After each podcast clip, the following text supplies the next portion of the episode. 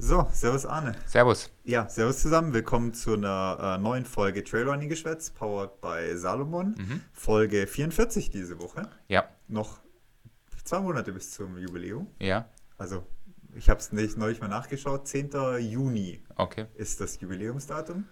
Und praktischerweise direkt die WM-Woche. Was haben wir da irgendwas? Haben Was, genau getimt. Was haben wir da berichtet? Hast du auch nachgeschaut in der ersten Was wir Folge? angefangen haben. Ja. Nee, gar nicht mehr. Ich weiß nur, dass wir da irgendwo bei 35 Minuten oder irgendwie sowas waren am Anfang. Ja, jetzt haben wir so richtige Podcast-Mikros hier stehen und am Anfang hatten wir noch diese kleinen ähm, Puschel ja, am. Lavalier-Mikros, ja, genau. Ja. Ja. Also da hat sich schon einiges getan. Ich bin nicht mehr ganz so nervös, ich zittere nicht mehr und Muss nicht noch drei Jägermeister trinken, bevor es losgeht. nee, das auch nicht mehr, ja. Kann ich wenigstens gleich trainieren gehen nachher. Ja. Nee, also ähm, genau. Wir, bei der Weltmeisterschaft werden wir dann Jubiläum feiern, haben da auch die ein oder andere äh, coole Aktion, denke ich mal, geplant mit Live-Podcast und so weiter, aber dazu dann äh, an entsprechender Stelle mehr. Mhm.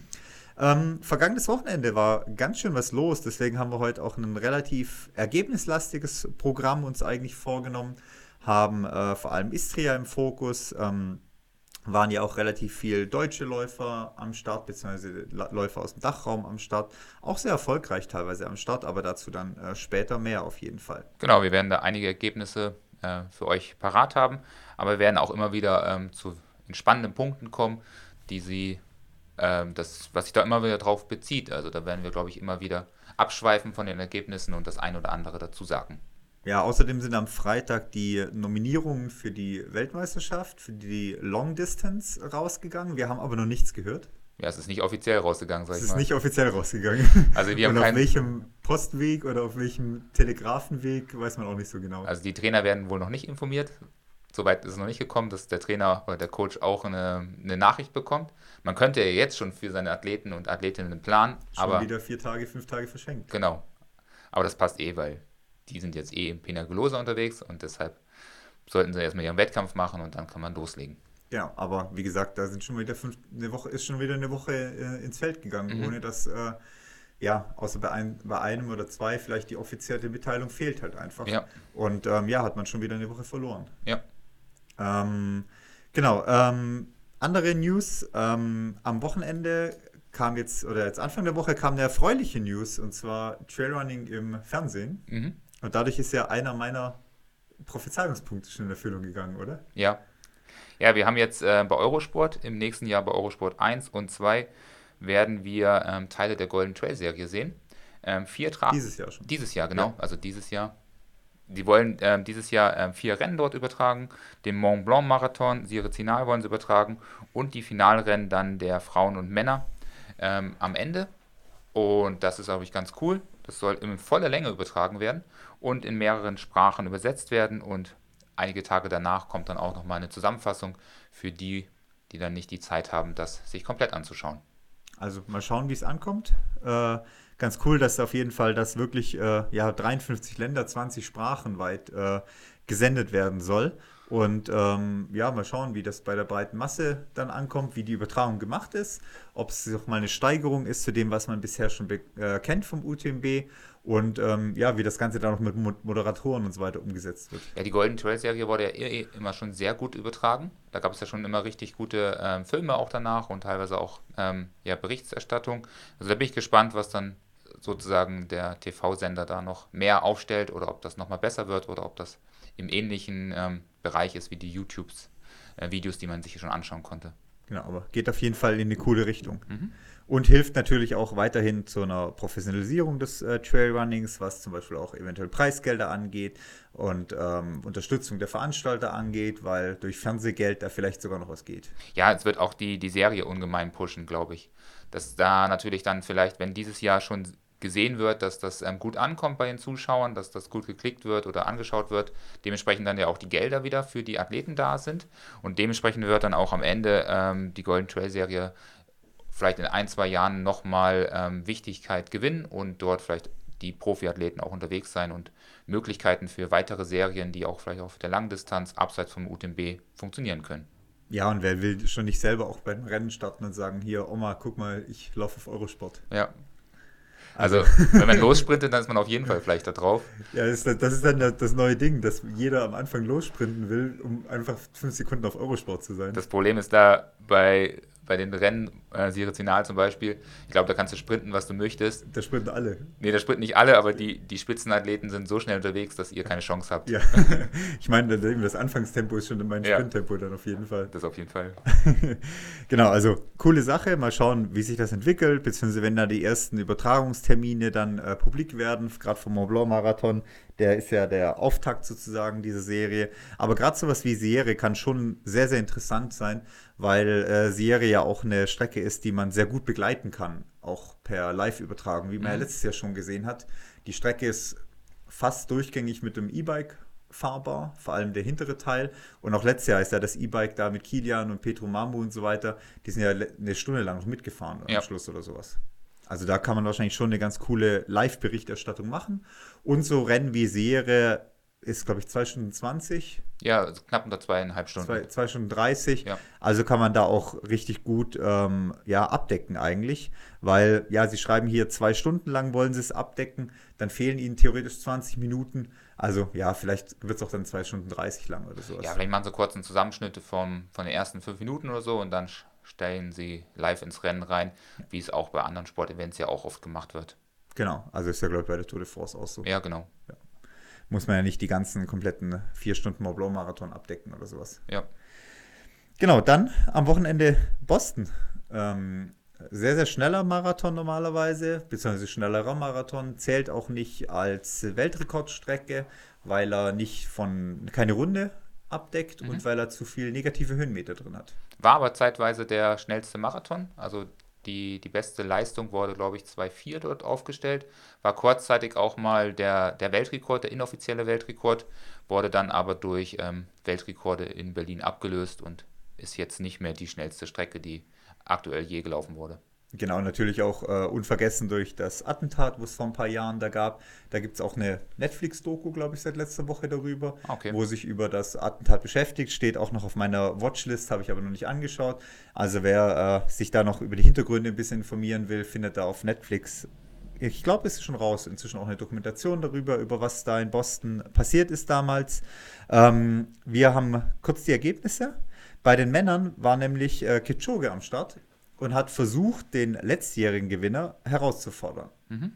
Wollte sich da eine gute Zeit in Boston mal holen, wollte den Evans äh, Chebet ablösen als letztjährigen Sieger.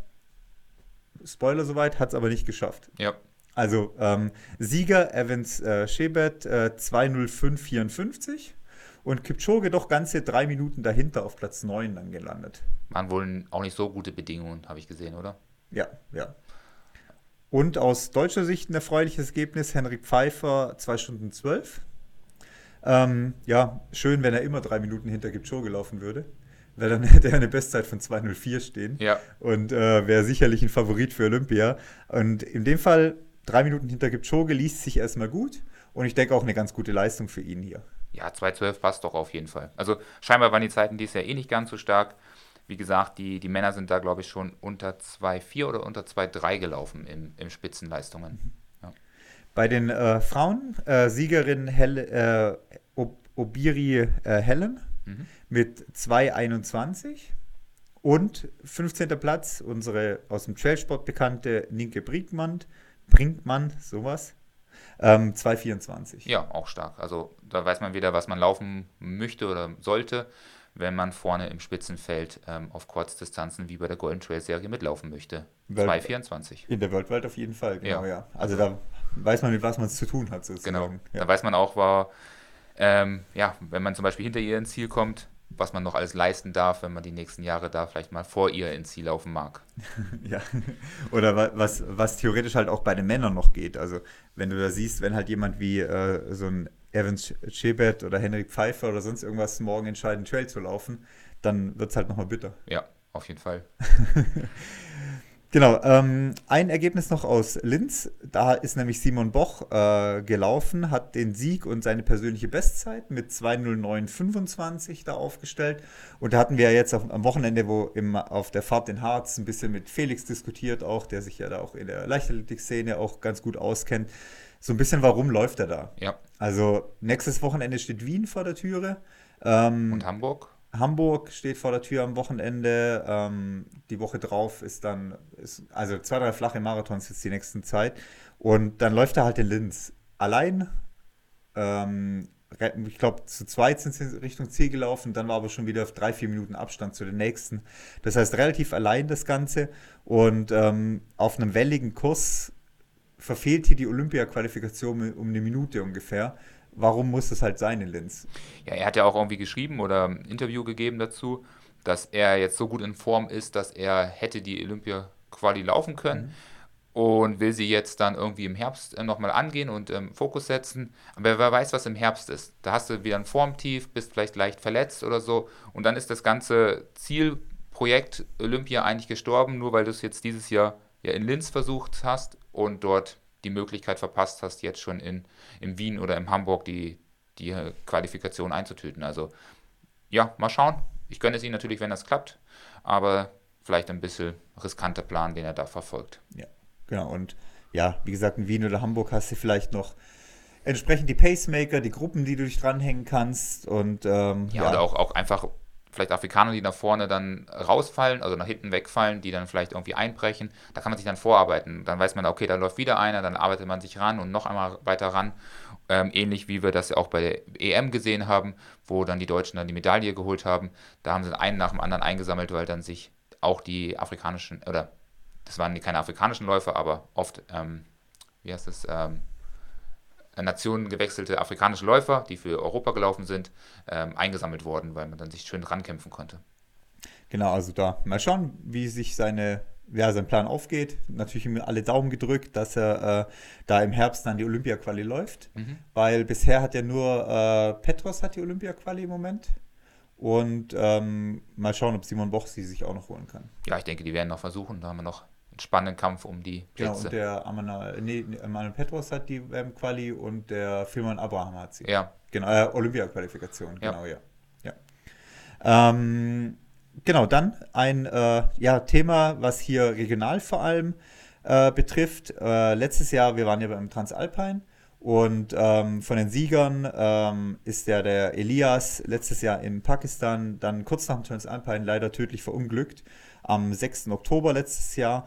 Und äh, ja, zu seinem Gedenken oder an, zu seinem Gedenken soll es dieses Jahr einen Lauf geben in seinem Heimatort hier Weißenbach am Lech, mhm. bei uns hier um die Ecke. Am 30. September ist das geplant. Und einfach ihm zu gedenken, weil das Trailrunning war seine Leidenschaft, seine Liebe. Er wollte auch immer mal gerne den Rennen organisieren. Deswegen wird das jetzt aber angegangen von Freunden, Familie und so weiter. Ähm, es wird drei verschiedene Strecken auch geben. Es wird einen Traillauf über 21 Kilometer mit 1600 Höhenmeter, relativ viel Höhenmeter, sehr, sehr technischer Lauf äh, geben. Es wird einen Hauptlauf mit 11,7 Kilometern, äh, 10,7 Kilometern mit 100 Höhenmeter geben, also sehr schneller Lauf und dann noch einen äh, Walk oder einen kleinen Lauf oder Jugendlauf mit 7 Kilometern mit 70 Höhenmeter. Genau. Das Ganze soll am 30. September eben in Weißenbach am Lech stattfinden. Also wer ähm, da noch nichts vorhat, wäre ganz cool, wenn man da eine Menge der Leute zusammenkriegt, ihm zuliebe und äh, ja, dann gemeinsam auf die Strecke gehen kann. Ja, Kinderlauf gibt es auch noch, also eure Kids könnt ihr auch noch mitbringen, wenn ihr wollt. Und ich denke, da ist bestimmt der ein oder andere aus dem Allgäu dabei und ja, Ende September ist die Saison eh mehr oder weniger beendet. Deshalb passt es ja auch gut für vielleicht ein kleiner oder ein großer Lauf. Mal sehen, wer da alles am Start ist. Ich denke, einige starke Athleten sind auf jeden Fall da, also man kann sich da auch gut betteln. Genau, äh, weitere Infos werden wir noch dann äh, verlinken, soweit. Genau. Dann, äh, ja, unser großes Thema heute, äh, Istria. Mhm. Wenn ich nichts übersehen habe bisher. Ähm, nö, wenn nicht, kommen wir drauf zurück. Ja, genau. Ähm, genau, erstes großes UTMB-Rennen in Europa. Wir hatten noch die ähm, UTMB-Rennen in Amerika und in China. Da waren die Ergebnisse gar nicht so stark. Also ich habe mal durchgeschaut gehabt. Da bist du mit relativ wenig Punkten relativ vorne reingelaufen. Mhm. Also ähm, Istria war schon das Hauptrennen beziehungsweise wo man den Fokus drauf setzen kann. Für viele ja auch ein Formcheck jetzt gewesen im Frühjahr, äh, nach dem Winter, schauen, wie man jetzt dasteht international gegenüber der Konkurrenz. Und ja, gab ein paar Überraschungen, gab ein paar ja, souveräne Leistungen, so wie wir es sehen. Aber ähm, ja, insgesamt spannende Rennen auf jeden Fall. Ja, ich glaube, das konnte man auch gut anschauen. Wir konnten uns das leider nicht anschauen, weil wir zeitgleich äh, viel oder die meiste Zeit im, im Harz ähm, Revier, ja, so einen Guide gemacht haben für VWR und Plan B, ähm, was sehr, sehr cool war, was auch Spaß gemacht hat. Vielleicht auch wenn es richtig mieses Wetter war. Ja, richtig mies. Also Sprühregen, Nebel, Regen von wenig bis viel die ganze Zeit und schön kalt. Und Lars, also du, äh, Felix und ich, die durften ja dann zweimal los, am Vormittag und am Nachmittag. Und das Wetter wurde auch beim zweiten äh, Runde nicht wirklich besser und war wirklich richtig eklig. Aber hat Spaß gemacht, viele coole Leute waren dabei, bestimmt über 60, ähm, großteils aus der Region ähm, Niedersachsen, um Wolfsburg, Braunschweig rum, aber auch ein paar aus dem Harz, die jeder öfters auf der Strecke unterwegs waren und hat Spaß gemacht und war ein cooles Wochenende. Hat uns auf jeden Fall gefreut, euch kennenzulernen und einige haben ja auch gesagt, dass sie fleißig den Podcast hier verfolgen und hören. Ja, das Wetter hatte zumindest den Vorteil, dass man die ganzen kaputten Bäume nicht gesehen hat. Ja, das, ja, das war krass. Also man, man ist äh, praktisch die ganze Zeit durch den Wald gelaufen und am Vortag haben wir ja den ja, richtigen Wald des Harzes gesehen, wo kein Wald mehr vorhanden war. Aber in diesen Nebelsuppe, wo man wirklich vielleicht so 20, 30 Meter weit schauen konnte den ganzen Tag, da hat man das Gefühl gehabt, man ist in einem richtigen äh, Märchenwald. Aber wenn man da freie Sicht hat, dann ist da nichts mehr mit Märchen und Wald. Das ist kein Märchen mehr. Ja, sieht sehr bitter aus. Aber so war es eine, eine coole Stimmung und ein, ein scheiß Tag, was das Wetter betraf, aber hat Spaß gemacht, ja. Ja, auch am nächsten Tag noch eine Runde mit Matze ja gedreht gehabt. So ein bisschen über die äh, ja, Wasserwege, wo es da gibt durch den Harz, wobei der ganze Weg gefühlt Wasser war. Mhm. Also mit, mit, trockenen Schuhen war da nichts machbar. Ja, das hat auch Spaß gemacht. Coole Runde, so ein bisschen ähm, so ein ja, Kanada-Stil, so von den Wegen her, so viel über Planken rübergelaufen, über Steine von Stein zu Stein gehüpft. Also es hat Spaß gemacht, coole Runden. Also da, der Harz lohnt sich. Zumindest optisch, wenn man nicht so weit sehen kann. Also sucht euch für den Harz die, die, schlechten Tage raus. Nein, Spaß. Also kann man auch schöne Strecken laufen. Also wir haben ja auch bei der äh, Erkundungsrunde am Freitag äh, gemerkt, schöne Runde eigentlich, wo man auch guter Bedruck laufen kann. Wir hatten auch gleich Glück, die zwei Luchse im Gehege zu ja. sehen. Der dritte hat sich leider irgendwo versteckt gehabt. Ich glaube, es sind sogar sechs, oder nur zwei Echt? von Ja, ich glaube, es sind zwei Gehege sind das, glaube ah, ich. Ah, okay, weil Schild, Schild waren drei Luchse, dann sind weiter vorne wahrscheinlich nochmal welche. Ich weiß es nicht, okay. ich auch.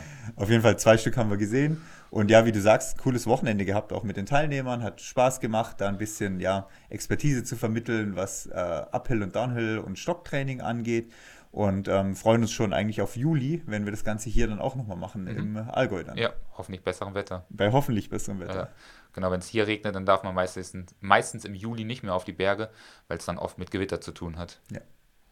Genau, ähm, ja, deswegen konnten wir Samstag nicht mehr so wirklich Istrien verfolgen, um die Überleitung wieder zu finden.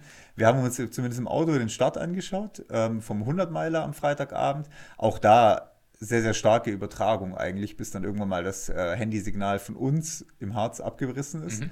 Ähm, starke Übertragung, wenn man bedenkt, dass die Stadtfelder da auch nicht so riesig sind. Also den Aufwand rechtfertigt theoretisch so eine Veranstaltung Istria nicht, wenn jetzt nicht UTMB dahinter stehen würde. Ja, aber erstmal ein schöner Startort war das da beim 100 Meiler. Also konnte man schön anschauen, so kleinere Häuser, so bunte Häuser. Mit Meer im Hintergrund immer. Genau, sah auf jeden Fall schon mal beeindruckend aus. Also und so, was wir gesehen haben von der Strecke, sah auch nicht verkehrt aus eigentlich. Genau, also die sind auch ja erstmal runtergelaufen ans Meer dann bei den 100 Meilen und ähm, Livestream, ja, da sind ja auch nicht die Massen online. Man sieht es ja bei YouTube, da sind so 250 Leute ja. äh, im Livestream und dafür machen die den riesen Aufwand. Und das ist halt dann doch wieder ein Pluspunkt vom UTMB. Wir versuchen ja immer so ein bisschen Pluspunkte und so Negativpunkte aufzuarbeiten. Da muss man halt zugute halten, dass es das halt nicht geben würde, wenn es kein UTMB-Rennen wäre. Ja wegen 200 Leuten, die sich das anschauen, für 300 Leute, die da mitlaufen, einen Livestream zu veranstalten. Hast du 500 Leute, musst da Leute organisieren, die die Strecke abfahren, die filmen, musst das Ganze streamen und so weiter. Also da äh, ist der UTMB schon ein klarer Pluspunkt, der diesen Aufwand halt rechtfertigt mhm. dann oder ja. bezahlt. Ja, du kennst ja auch die Technik, die dahinter steht. Haufen Aufwand der damit zu tun hat. Gerade wenn es dann ins alpine Gelände geht, dann arbeitet man ja auch noch mit ähm, extra Funkmasten äh, oder extra aufgestellten Funk Strecken oder? Ja, so machen sie es ja beim UTMB, dass sie extra ähm, Funksender auf den Berg fliegen bzw. auf den Berg transportieren, um das äh, Handysignal zu verstärken mhm. oder dazu übertragen in ja, Funklöchern. Ja, also da auf jeden Fall Pluspunkt, aber wir kommen heute noch zu den Minuspunkten. Genau, aber ja. man muss ja auch ein bisschen loben können. genau, also ähm, 100 Meilen war das erste Rennen. Wir fangen aber mit dem 60er mal an. Mhm. Ähm, das 60er-Rennen war nämlich ähm, Qualifikationsrennen für den äh, OCC. Wie wir eher erst am Samstag herausgefunden haben. ja, also als wir uns das erste Mal über Istria informiert haben im Herbst, wo es auch darum ging, welche ähm, Profis da vielleicht starten könnten, wer da starten sollte, warum man Istrian auf, die, auf den Schirm nehmen sollte, da war das äh, 40er-Rennen ähm, Qualifikationsrennen mhm. für den äh, OCC, für die 50er-Kategorie. Ähm, jetzt am Samstag haben wir dann festgestellt, so, oh, ist gar nicht mehr. Wobei es nicht so einfach war festzustellen, weil es teilweise auf der UTMB-Seite selbst noch als 50er-Kategorie geführt wird ja. und an anderen Stellen aber nicht mehr. Genau, also es wird immer noch wieder die, diese 50er-Kategorie, das ist so ein Logo, ähm, dort teilweise auch eingeblendet, teilweise auch wieder nicht eingeblendet. Also wenn man die Seite einfach besucht und sich da anmeldet und denkt, okay, ich will mir einen Startplatz für den UTMB besorgen, dann übersieht man da wahrscheinlich irgendwo in irgendeine FAQ irgendeinen kleinen Nebenpunkt und meldet sich da an und freut sich, dass man da vielleicht Top 3 gewonnen ist oder geworden ist und eine Qualifikation erreicht hat. Aber scheinbar hat es nicht funktioniert, sondern der 60er wurde irgendwann im, im Winter nochmal als neue Qualifikation herangezogen. Wird uns auch nochmal der Marcel nachher erzählen. Er hat es in dem Fall gewusst, aber ich glaube, es haben nicht alle gewusst. Also da waren so viele gute Athleten am Start, die sich da um die Top 3 Plätze gebettelt haben, um da über den 40 vielleicht noch die Qualifikation zu holen. Ich glaube, da sind einige dann enttäuscht nach Hause gefahren, weil sie keine ja, Qualifikation bekommen haben, trotzdem, dass sie das Podest belegt haben. Genau, wenn man nämlich den 60er anschaut, dann ähm, ja, war der 60er im Endeffekt ja weniger stark besetzt, äh, wie äh, wahrscheinlich viele vermutet hatten oder gedacht hatten. Mhm. Beziehungsweise wäre normalerweise wahrscheinlich stärker besetzt gewesen, wenn das ganze Qualifikationslauf gewesen wäre. Ähm, Sieger ging nämlich äh, bei den Frauen, fangen wir mal mit den Frauen an. Blandine Lironel ging als Siegerin hervor bei den Frauen. Ja, absolut starke Leistung, also sie sehr, sehr stark gelaufen. Fünfte auch gesamt ja. äh, gelaufen in dem Feld mit einer Zeit von 5,56, was fast 800 ITRA-Punkten entspricht. 799, beziehungsweise UTMB-Punkten 799. Und ähm, sie hat dann eben mit ja, 20 Minuten Vorsprung vor der Anastina Eklida äh, gewonnen, quasi aus Finnland. Und dritter Platz Fabiola Conti mhm. mit äh, 6 Stunden 18. Und sehr erfreulich aus deutscher Sicht, äh, Lena Laugner auf Platz 4 und 11. Gesamt. Ja. Also eigentlich auch noch eine, eine starke Platzierung in dem Feld mit 6 Stunden 30 und auch starken 728 Punkten auf jeden Fall. Ja, also da auch die Möglichkeit jetzt ich weiß nicht, Lena Laugner steht, glaube ich, schon auf der Second Chance Liste. Ähm, jetzt noch ähm, zum OCC zu fahren mit 700 und äh, ein paar zerquetschten Punkten ist man da gut platziert und kann wahrscheinlich über die Zweitchance sozusagen nochmal über die Nachrücker reinkommen. Da werden nochmal die 50 besten Ergebnisse aufgelistet der jeweiligen Kategorien und deshalb wird sie da relativ weit oben dabei sein bei den Damen. Ist ja leider nicht so, dass dadurch, dass Blandine Lionel vielleicht schon bei einem anderen Rennen qualifiziert ist, rutscht ja nicht automatisch die vierte leider rein. Nee, das, das ist nicht der Fall, genau. Ähnlich so ist ja bei Western States, deswegen ist ja zum Beispiel Janusz ja auch an sein Ticket gekommen beim West, beim, äh, in, in den USA, weil ähm, vorne schon ein Golden Ticket vergeben war und dann rutscht es halt an den nächsten durch. Aber so ist es beim UTMB nicht. Also genau. da kriegen wirklich die ersten drei kriegen eins und wenn die ersten zwei schon eins haben, dann hat der vierte und fünfte halt Pech gehabt. Genau, danach werden halt die besten fünf Ergebnisse, äh, die besten 50 Ergebnisse aufgelistet. Aus allen, Aus allen Serious Qualifikationsrennen. Genau. Das heißt, selbst wenn jemand Zehnter wird, ähm, in ein Rennen, aber, weiß ich nicht, 730 ITRA-Punkte bei den Damen geholt hat und 830 halt bei den Männern, hat er die Chance, über diese Best 5 platziert, 50 platzierten ähm, Kandidaten noch nachzurücken. Genau, also wenn du, das belohnt halt so ein bisschen, wenn man sich der starken Konkurrenz stellt. Mhm. Wenn man sagt, man startet, keine Ahnung, beim Western States zum Beispiel. Der Western States ist ja auch eine Qualifikation für den UTMB und du wirst halt bei einem Western States Zehnter dann ist es ja eine herausragende Leistung, weil du eventuell ja 860 Punkte dafür laufen musst, 870 Punkte dafür laufen musst. Und auf der anderen Seite wirst du halt vielleicht Vierter bei einem äh, UTMB-Lauf in China, der jetzt am Wochenende war. Ja, oder Dritter halt einfach. Oder Dritter schon. Ja. Dann ist der Dritte aus China äh, oder in, bei dem chinesischen Rennen qualifiziert Gleichzeitig hat aber ein Zehnter UTM, äh, Western States, der viel, viel höhere Punktzahl gelaufen ist, Pech gehabt. Ja. Und deswegen haben sie diese Second Chance eingeführt, dass da so ein bisschen Fairness auch herrscht, um da ja die zu bevorzugen oder die da starke Leistungen abliefern, aber halt nur aufgrund der Platzierung Pech hatten. Mhm. Genau, oder wie wir nachher noch beim 40er-Rennen sehen, wenn sowas zum Beispiel passiert, da aber jetzt noch nicht so viel verraten. Ja. Ähm, genau. Ähm, dann, genau, Lena Laugner, vierter Platz, elfte Gesamt beim 60er. Ähm, da, wie gesagt, sehr, sehr starke Leistung soweit. Ähm, insgesamt muss man sagen, sehr, sehr niedrige Punktzahl beim 60er. Ja. Also, wenn man bei den Frauen ist ganz okay. Stian Angermund hätte sicherlich 20 Punkte mehr laufen können, eigentlich. Also eher ein bisschen tief bewertet, der 60er. Ja, oder er hat sich halt da vorne einen lockeren gemacht. Also er hat man ja auch gesehen, er ist mit seinen Teamkollegen, glaube ich, sogar beide für Essex startend. Mhm. Ähm, ja, relativ entspannt ins Ziel gelaufen. Kennen wir ja schon. Man, man möchte da nicht um die äh, Platzierungen sprinten. Beide haben sich den ersten Platz geholt mit 5 Stunden und 19. Mit 18 Minuten Vorsprung, ja. 18 Minuten Vorsprung. Ich glaube, da wäre einiges mehr möglich gewesen. Ähm, Im Gesamten war das Rennen dann so ab Platz 4, Platz 5 auch nicht mehr so stark besetzt. Also gute ähm, Läufer aus unserer Dachregion sind da sicherlich und den Top 5 bei den Männern dabei. Genau, ähm, bester Deutscher Martin Pfeffer auf Platz 13. Mhm. Und ähm, ja, ansonsten, wie gesagt, eigentlich sehr schnelles Rennen, ähm, auch relativ laufbar hinten raus, so vom Profil her, wie man gesehen hat beim 60er. Das sind ja, glaube ich, immer die gleichen ähm, Enden, die, oder? Ja, ja. Oder sind es immer. Nee, ist immer das gleiche Ende. Ja, okay. Ja.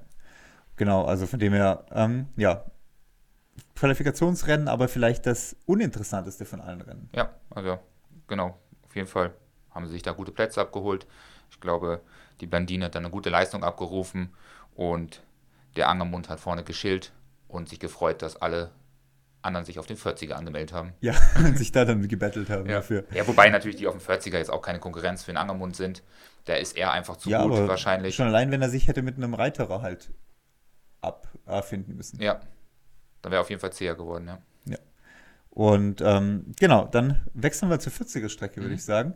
Bevor wir zu den, ähm, oder wie machen wir es? Mach, fangen wir mal mit, dem, äh, mit der Sprachnachricht von Benedikt an. Ja. Der hat uns nämlich eine Sprachnachricht geschickt, wie sein Rennen verlief, weil dann haben wir einfach noch nicht so viel verraten, was die Ergebnisse angeht. Mhm. Da hören wir mal rein. Ja, hallo Lars. Hat mich gefreut, von dir zu hören. Danke. Die Fragen beantworte ich dir gerne. Ähm, ja, ich gehe es einfach mal durch. Also, ich würde sagen, das Rennen, ich habe schon auf eine bisschen bessere Platzierung gehofft. Ähm, vielleicht auch Platz 2 hinter Reiterer. Ähm, die Form war eigentlich ganz gut zuletzt. Ich habe das Rennen über die ganze Zeit eigentlich kontrolliert gelaufen. Ähm, der Portugiese, mit dem ich unterwegs war, also so ab Kilometer 2 ungefähr, sind wir dann zusammengelaufen. Und ja, ähm, wir hatten ein hohes Tempo, muss ich sagen. Der hat nicht eine Wasserstelle genutzt, äh, aber ich habe immer gut das Tempo halten können. Egal in welchem Rennabschnitt, ob im Uphill, im Downhill, hat alles gepasst. Und ich hätte mich dann nachher auch mit dem dritten ganz gut zufrieden geben können. Mit dem vierten, das war jetzt natürlich sehr, sehr unglücklich. Es war, denke ich, sehr gut besetzt, klar. Ähm, aber dafür fahre ich hin. Also äh, ja, es ist nur Bären, da muss man immer mit einer starken Besetzung rechnen und auf den ganz langen Strecken, manchmal ist es ein bisschen ausgedünnter, aber auch da kann man sich nicht sicher sein. Es kommt sehr darauf an. Ähm, ja, also mit starker Konkurrenz, ja, dafür trete ich ja an da. Ähm, ja, am Ende haben wir gesprintet. Mir kam schon der Gedanke, ob man nicht sagen sollte, ja, wir sind jetzt so lange zusammen gelaufen. Jetzt kann man auch, äh, braucht man sich jetzt nicht noch kaputt fighten. Aber auf der anderen Seite, äh, ja, dafür macht man ja so einen Wettkampf. Und äh, wie kommt das eigentlich bei den Zuschauern, wenn man da zusammen einläuft? Ja, ist, ist glaube ich, nicht wirklich mein Ding. Ähm, ich habe beim Sprint dran gedacht, natürlich da die beste Taktik zu wählen. Habe auch an manches Triathlon-Rennen aus der Vergangenheit gedacht, wo dann am Ende nach zwei, drei Stunden Rennzeit noch gesprintet wurde. Habe ja auch mal Triathlon gemacht. Ähm ja, das war's. Aber ich bin dann von hinten auf ihn aufgelaufen in so einer Rechtskurve und musste dann wieder ein bisschen abbremsen und dann wieder antreten und ja, da hat er halt die Nase vorn gehabt. Ähm, das Rennen war, dass es keine Quali war für den OCC, wusste ich, war ja die längere Strecke, die 69. Aber ich bin auch mit dem dritten Platz in Wildstrube letztes Jahr auch schon qualifiziert für den OCC, werde auch OCC laufen im August. Und ja, ich wäre auch für den CCC qualifiziert mit dem dritten Platz in Salzburg. Von dem her, das hat voll gepasst für mich. Ähm, und ja, mein nächstes Ziel jetzt ist die WM im Stubaital, wo ich über die Marathondistanz starten will. Die Strecke kann man ja gut vorbereiten. Sind nur drei Stunden von mir, werde ich wohl mal hinfahren, das nochmal ablaufen. Ähm, ja, ich freue mich. Schick mir mal den Link vom Podcast. Podcast würde mich sehr freuen. Und vielen Dank. Vielleicht hören wir mal wieder voneinander. Bis dann.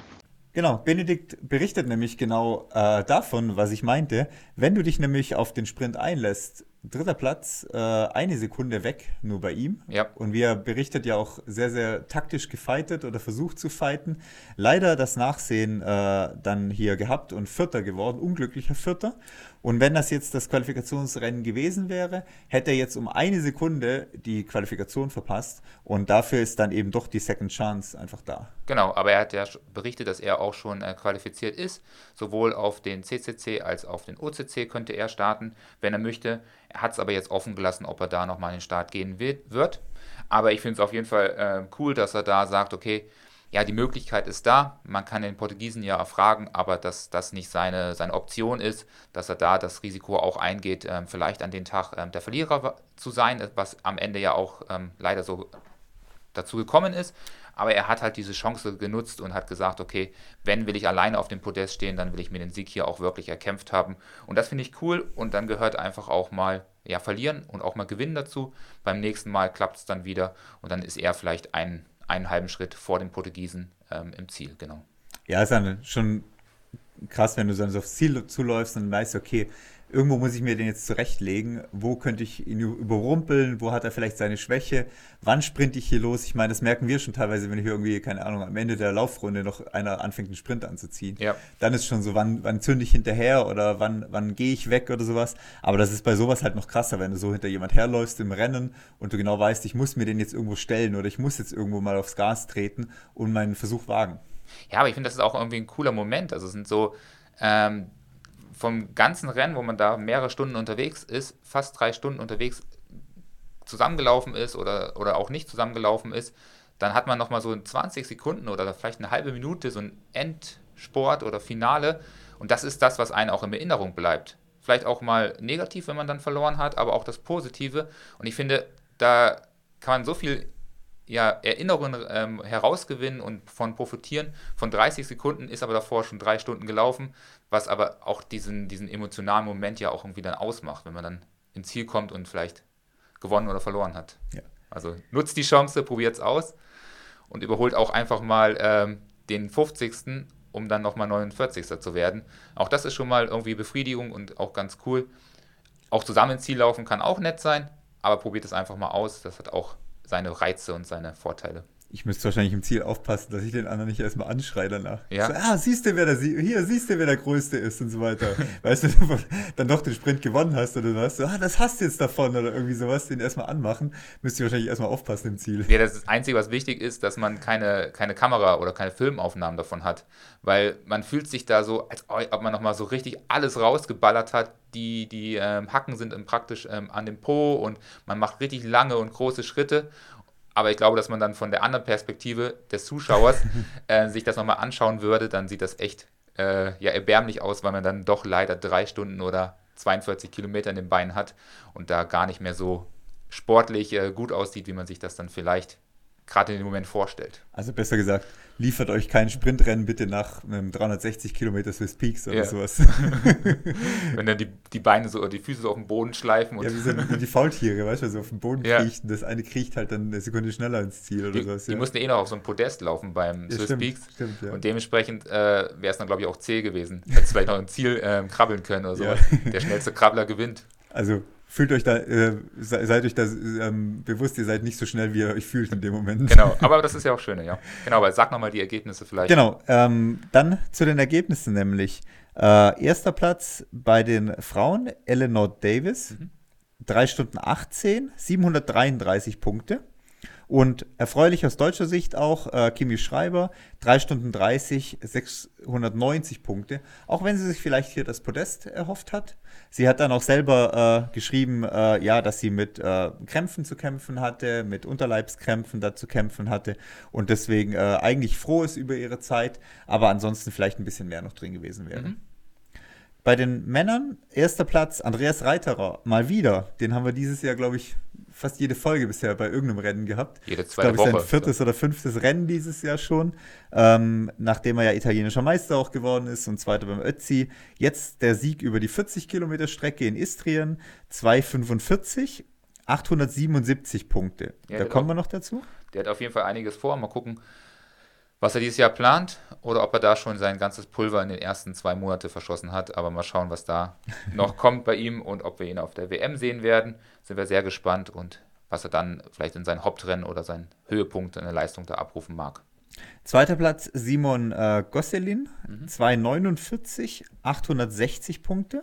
Dritter Platz Dario Moitis, Moitoso, Moitoso so viel O's wie geht in sieben Buchstaben. Ja. Ähm, 2,54, 836 Punkte. Und eben eine Sekunde dahinter äh, Benedikt Hoffmann, 2,54,07, während der äh, Dario eben 2,54,06 hatte. Ja. Beide 836 Punkte dadurch gekriegt. Ähm, fünfter Platz Rüdi ja. Becker aus der Schweiz, 2,57. Auch eine starke Leistung. Auch äh, sehr starke Leistung. Und achter Platz aus deutscher Sicht äh, Marcel Höche, 3 Stunden 6 Minuten. Genau, wir haben auf jeden Fall auch von den beiden ähm, anderen noch eine Sprachnachricht, die hören wir gleich nochmal rein. Aber vielleicht nochmal kurz zum Bene. Ähm, genau, für ihn geht es ja jetzt Richtung WM. Er hat ja auch gesagt, er wird auf den äh, 40er starten. Dadurch, dass er zum A-Kader gehört, ist er da ähm, einer der wenigen, die sicher nominiert sind oder sehr wahrscheinlich auch starten dürfen.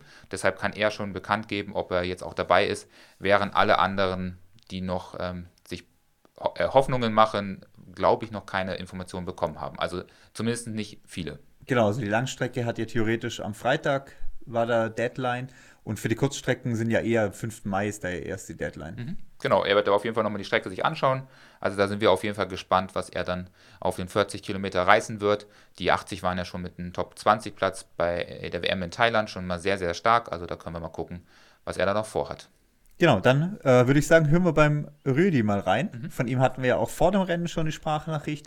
Das heißt, ihr könnt jetzt mit dem Podcast von letzter Woche vergleichen, wie sein Rennen dann auch gelaufen ist. Am Wochenende ging es für mich ja jetzt endlich los mit dem ersten Wettkampf der Trailsaison. Das Ziel war eine Top 5 Platzierung, was sehr ambitioniert ist, wenn man bedenkt, dass ich gemäß UTMB-Liste nur auf, auf Nummer 10 gesetzt war, dass es dann schlussendlich wirklich auch für diesen fünften Platz gereicht hat. Ähm, da bin ich natürlich sehr glücklich darüber.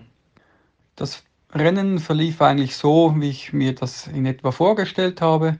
Das heißt, zu Beginn ähm, ja, war, es, war es ein sehr schnelles Rennen. Es startete direkt mit einem kleinen Anstieg und die vorderen Plätze, die sind dann natürlich losgedüst, als gäbe es kein Morgen. Das ist ja meistens so bei diesen äh, Kurzstreckenrennen. Ich habe mich etwas zurückgehalten, habe mich da am ersten Aufstieg vielleicht so auf äh, Platz 15 eingereiht und ähm, ja, im ersten Downhill konnte ich dann schon ein paar Plätze gut machen, bin da zu Macy aufgeschlossen und wir sind ein paar Kilometer ähm, zusammengerannt. Gleich danach kam ähm, der erste der zwei kleinen Anstiege. In Eastern gibt es zweimal rund 300 bis 350 Höhenmeter zu machen. Ich habe dann da im Anstieg ähm, etwas aufs Gaspedal gedrückt und konnte mich lösen und äh, von da an war es eigentlich für mich ein relativ einsames Rennen. Ich konnte bei jeder Zwischenzeit ein paar Plätze gut machen und äh, bin dann eigentlich am Schluss auf Rang 7 in das letzte flache Stück gerannt, äh, nach gut zwei Stunden. Und dann ging es dann halt darum, äh, die letzte Stunde noch möglichst gut da irgendwo im flachen Gelände das Tempo zu halten. Ich denke, das Training für diesen Wettkampf hat im Allgemeinen sehr äh, gut geklappt, war sehr gut abgestimmt. Auch die Tapering-Phase war eigentlich perfekt. Ich habe mich am Tag X wirklich äh, bereit gefühlt. Auch mit dem Rang bin ich ja zufrieden. Von der Zeit und den äh, ITRA-Punkten her hätte ich mir noch ein bisschen mehr erwartet. Wie es jetzt bei mir in der Saison weitergeht, das ist noch offen. Ähm, es steht noch an, äh, ob ich zur WM fahren darf oder nicht. Äh, und davon hängt dann halt äh, der weitere Saisonverlauf ab. Was aber sicher noch äh, in meinem Rennkalender ist, das ist die äh, Masters EM im Trailrunning. Da ich ja nicht mehr der Jüngste bin, darf ich bei den Ü35-Kategorie starten. Und die Masters EM, die ist quasi vor meiner Haustür in äh, Adelboden. Ich plane normalerweise auch nicht zu viele Wettkämpfe ein in, in einem Jahr, äh, sondern bereite mich lieber etwas spezifischer darauf vor.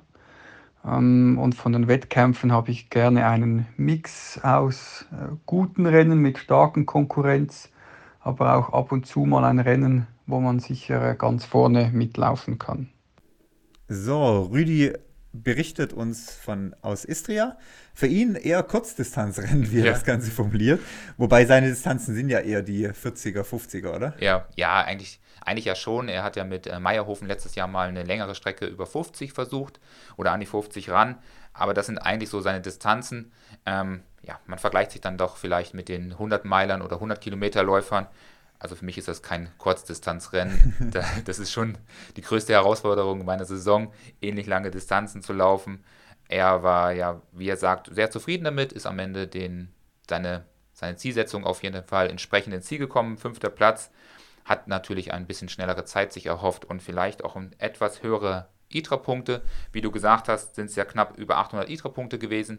Hier hat ausnahmsweise mal der UTMB-Index weniger Punkte gegeben als der ITRA-Index. Da gab es nochmal ein, zwei Pünktchen mehr.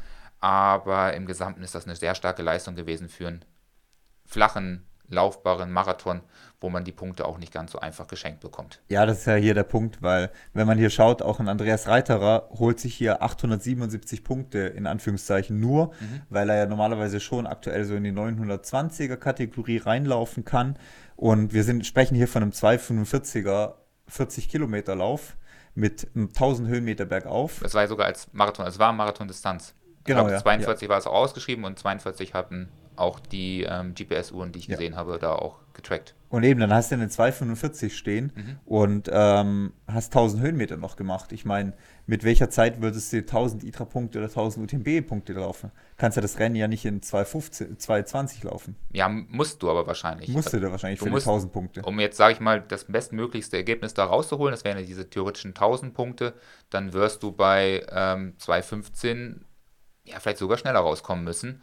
Ich denke, dass man hier die, die Leistung vom Andreas schon Richtung 220 auf jeden Fall einschätzen kann im flachen Gelände, vielleicht 222. So halbe Stunde langsamer am Ende, knapp, werden es ungefähr vom Unterschied sein zwischen Istria und einem flachen Marathon.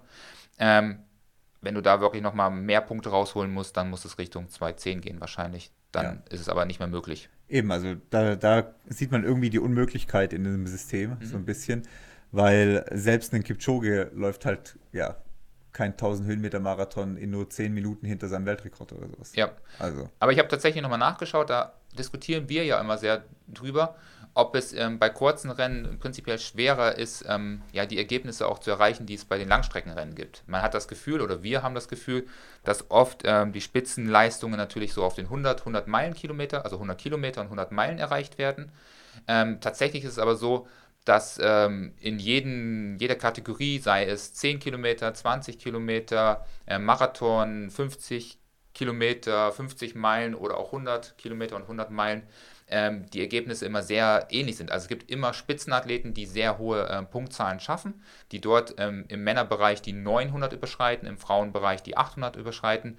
Ähm, das ist durchaus möglich. Man sieht auch, dass es unterschiedliche Athleten sind und deshalb ist, glaube ich, uns das auch nicht so bewusst, dass man überall gute Punkte holen kann, weil wir ja einzelne Athleten anschauen und einmal läuft er 900, beim 100-Meiler zum Beispiel, schafft aber auf dem Kurzrennen nur 850 oder sowas dergleichen. Deshalb kriegen wir es nicht so richtig mit, aber man sieht gut, es gibt äh, die einzelnen Spezialisten, die schaffen halt auf den ganz kurzen Rennen auch die 900 Punkte ohne Probleme zu knacken oder auch dann auf den 100 Meilen. Ähm, einzelnen Athleten sieht man in vielen Kategorien, wie Kilian, das hatten wir ja schon mal gehabt, dass dadurch aber Kilian wahrscheinlich auch der Ausnahmeathlet im Trailrunning ist, der schafft sowohl im 20 Kilometer ähm, Speed Trail als auch im 100 Meilen sich ähm, der Konkurrenz zu stellen und zu den besten Athleten der Welt gehört. Genau, aber man sieht halt auch bei so einem 40er-Rennen, das relativ viele Bergabhöhenmeter halt hat, auch hat, ähm, rennt die 1000 Punkte Zeit halt einfach so weit weg, dass du halt da nicht drankommst. Und dann hast du ein Rennen wieder wie jetzt kommendes Wochenende, wo wir die Punkte auch schon angeschaut haben für Peñagalosa beim 50 Kilometer Lauf. Da geht es ja vorrangig bergauf. Mhm. Ähm, da hast du halt leichter Punkte zu holen, wie es scheint, weil dir nicht so viel Zeit abgezogen wird durch, das Down, durch den Downhill. Ja, du hast halt in Istria hast du ja fast 20 Kilometer Downhill drin. Aber dementsprechend flach ist der Downhill auch, weil es halt wirklich nur um 1 oder 2 Prozent runtergeht. Und das ist so flacher Downhill, dass du das praktisch gar nicht mehr merkst. Da, da musst du laufen wie im Flachen. Da kannst du gleich flach laufen. Da, das heißt, du profitierst als guter Downhill-Läufer halt gar nicht von deinen Downhill-Qualitäten, weil es wirklich eigentlich flach nach Hause geht. Und ich glaube, das ist so ein bisschen das Problem. Würde jetzt ein guter Athlet da hochlaufen, berghoch, die Höhenmeter, die er jetzt auch hätte und könnte sich dann gleich wieder ähm, runter ins Tal stürzen und da Zeit gut machen. Dann kann er davon profitieren und dann können die Zeiten vielleicht auch nochmal zwei, drei Minuten schneller sein als die jetzt gelaufenen. So muss man halt hinten raus einen flachen zweiten Marathonhälfte laufen. Das äh, tut dann weh und dementsprechend ähm, sind die Zeiten dann auch schlechter, als sich vielleicht ähm, die Athleten gehofft haben, erhofft haben. Genau, oder beziehungsweise die Punkte dann auch schlechter. Ja, ja. genau. Genau, dann haben wir nämlich vom 40er ergänzend noch, ähm, Rüdi haben wir ja äh, durch soweit, oder? Mhm. Ähm, hat gesagt, er hat ja davon profitiert, dass er am Anfang eher ruhiger angegangen ist, sich eher auf Position 15, 16 hat zurückfallen lassen und dann nach und nach sich alle geholt hat. Das ist das, was du vorher auch sagst. Dann sammelst du halt nach und nach einfach Leute ein und kannst dich dadurch motivieren. Ja. Und ähm, hat ja dann auch ein Stück weit mit Marcel zusammen das Rennen verbracht. Und äh, von Marcel haben wir nämlich auch eine Nachricht bekommen. Mhm. Hallo Lars, der Macy hier. Vielen Dank für deine Glückwünsche ähm, für den Istria 100. Da bin ich ja den Marathon gelaufen, ähm, wie, wie du weißt. Ähm, für mich das Rennen irgendwie so ganz okay gelaufen, jetzt nicht ähm, wunderbar. Hinten raus habe ich echt irgendwie dann doch gemerkt, dass ich eher der technische Trailläufer bin, ähm, anstatt der, der da halt irgendwie nochmal eine 340er Pace irgendwie aus dem Ärmel stüllen kann. Ähm, das hat dann bedeutet, dass ich irgendwie doch über die drei Stunden gelaufen bin, die ich eigentlich eher angepeilt hatte. Ähm, dementsprechend im achten Platz soweit einigermaßen zufrieden. Ähm, das, das, das Feld war ja wirklich stark mit der, äh, mit der Zeit, aber allerdings weniger zufrieden. Ähm, ja, grundsätzlich ähm, gehe ich schon oder präferiere ich schon Rennen mit starker Konkurrenz. Ähm, nur dann kann ich mich ja wirklich messen und weiß, wo ich stehe. Ähm, bin da irgendwie aus dem Alter raus, wo ich ähm, irgendwie jetzt ähm, ganz viele Rennen gewinnen muss oder so. Ähm, da weiß ich lieber, wo ich stehe im Vergleich zu den, zu den stärkeren Athleten dieser, dieser Welt. Genau. Ähm, das Rennen ist kein Qualifizierungsrennen für den OCC. Die haben irgendwann, kurz bevor ich mich angemeldet habe, ähm, den 42er wieder von der OCC-Quali-Liste gestrichen. Das muss irgendwann, ich will sagen, Mitte Dezember gewesen sein. Ähm, war natürlich doof, dieses ewige Hin und Her hat dann auch dazu geführt, dass ähm, viele Athleten dann irgendwie noch von den 69 wieder auf die 42 gegangen sind oder, oder trotzdem auf die 42 gegangen sind, weil irgendwie die Anzahl an Athleten, die dann ähm, bei dem 69er versucht haben, die Quali zu holen, so hart war, dass, dass ich ähm, ähm, dass sie, glaube ich, gedacht haben, ja, okay, das wird mit der Quali eh nichts. Das gleiche gilt übrigens auch für mich. Ähm, ich hatte mal überlegt, mir da die OCC-Quali hoffentlich zu holen. Ähm, es war dann aber klar, dass bei dem ursprünglichen 69er-Feld ähm, das wahrscheinlich nicht der Fall war ähm, oder, oder werden würde. Ähm, ich glaube, am Ende wäre es jetzt dann doch einfacher gewesen, als ich es mir zwischenzeitlich vorgestellt habe. Aber Mai. Ähm, Jetzt ähm, bin ich auf jeden Fall noch nicht für den OCC qualifiziert. Mal schauen, ob das beim Eiger was wird. Ähm, das Feld da ist natürlich auch brutal stark. Aber der OCC darf notfalls auch ohne mich stattfinden. Ähm, da da wäre ich jetzt nicht ähm, todtraurig ähm, drüber. Ähm, genau, das nächste Ziel ist für mich die DWM natürlich. Ähm, ich weiß noch nicht, ob man mich da in Innsbruck sehen wird. Also schon, weil ich wohne ja hier und werde auf jeden Fall ähm, dabei sein. Ob ich für Deutschland laufen darf, weiß ich erst am 5.5. Da ist die Nominierungsdeadline für Team Deutschland. Ähm, ich glaube aber, dass ich relativ gute Chancen habe, ähm, dabei zu sein. Ähm, dementsprechend ist das auch der Fokus für das Training in den nächsten Wochen. Also wieder noch, noch weniger, in Anführungszeichen, ähm, flach laufen, als ich es äh, die zwei Wochen vor Istring gemacht habe. Und wieder ähm, ja, zurück auf die Trails, was mich natürlich extrem freut. Okay, dreieinhalb Minuten. Ich glaube, das ist genug. Schön, dass ich bei euch sein durfte. Und ähm, ich freue mich von euch zu hören. Liebe Grüße. Genau, Marcel äh, ist ja Sechster geworden insgesamt. Nee, Achter. Äh, Achter, Achter, Achter, sorry. Äh, drei Stunden sechs, genau, das wollte ich nämlich sagen. Drei Stunden sechs hat er gebraucht. Ihm war bewusst, dass es kein UTMB-Quali-Rennen mehr ist. Hat deswegen äh, sich den 40er ausgesucht, weil er dann dachte, ja, vielleicht ist er dann nicht so stark besetzt. Allerdings scheint das entweder viele gedacht zu haben oder eben viele nicht mitgekriegt haben, dass es kein Quali-Rennen Ja. mehr ist, weil dementsprechend stark war die ganze Sache natürlich auch besetzt. Aber er sagt ja auch, er mag sich auch gerne die Konkurrenz stellen und deshalb hat er sich dann auch wahrscheinlich nicht nochmal wieder hochgemeldet, sondern hat gesagt, komm, dann versuche ich es halt da und bin dabei bei diesen starken Rennen. Genau, also das vor allem dann eher ehrenhaftes Verhalten, zu sagen, nee, ich bleibe jetzt bei der Distanz, ich stelle mich dem Feld.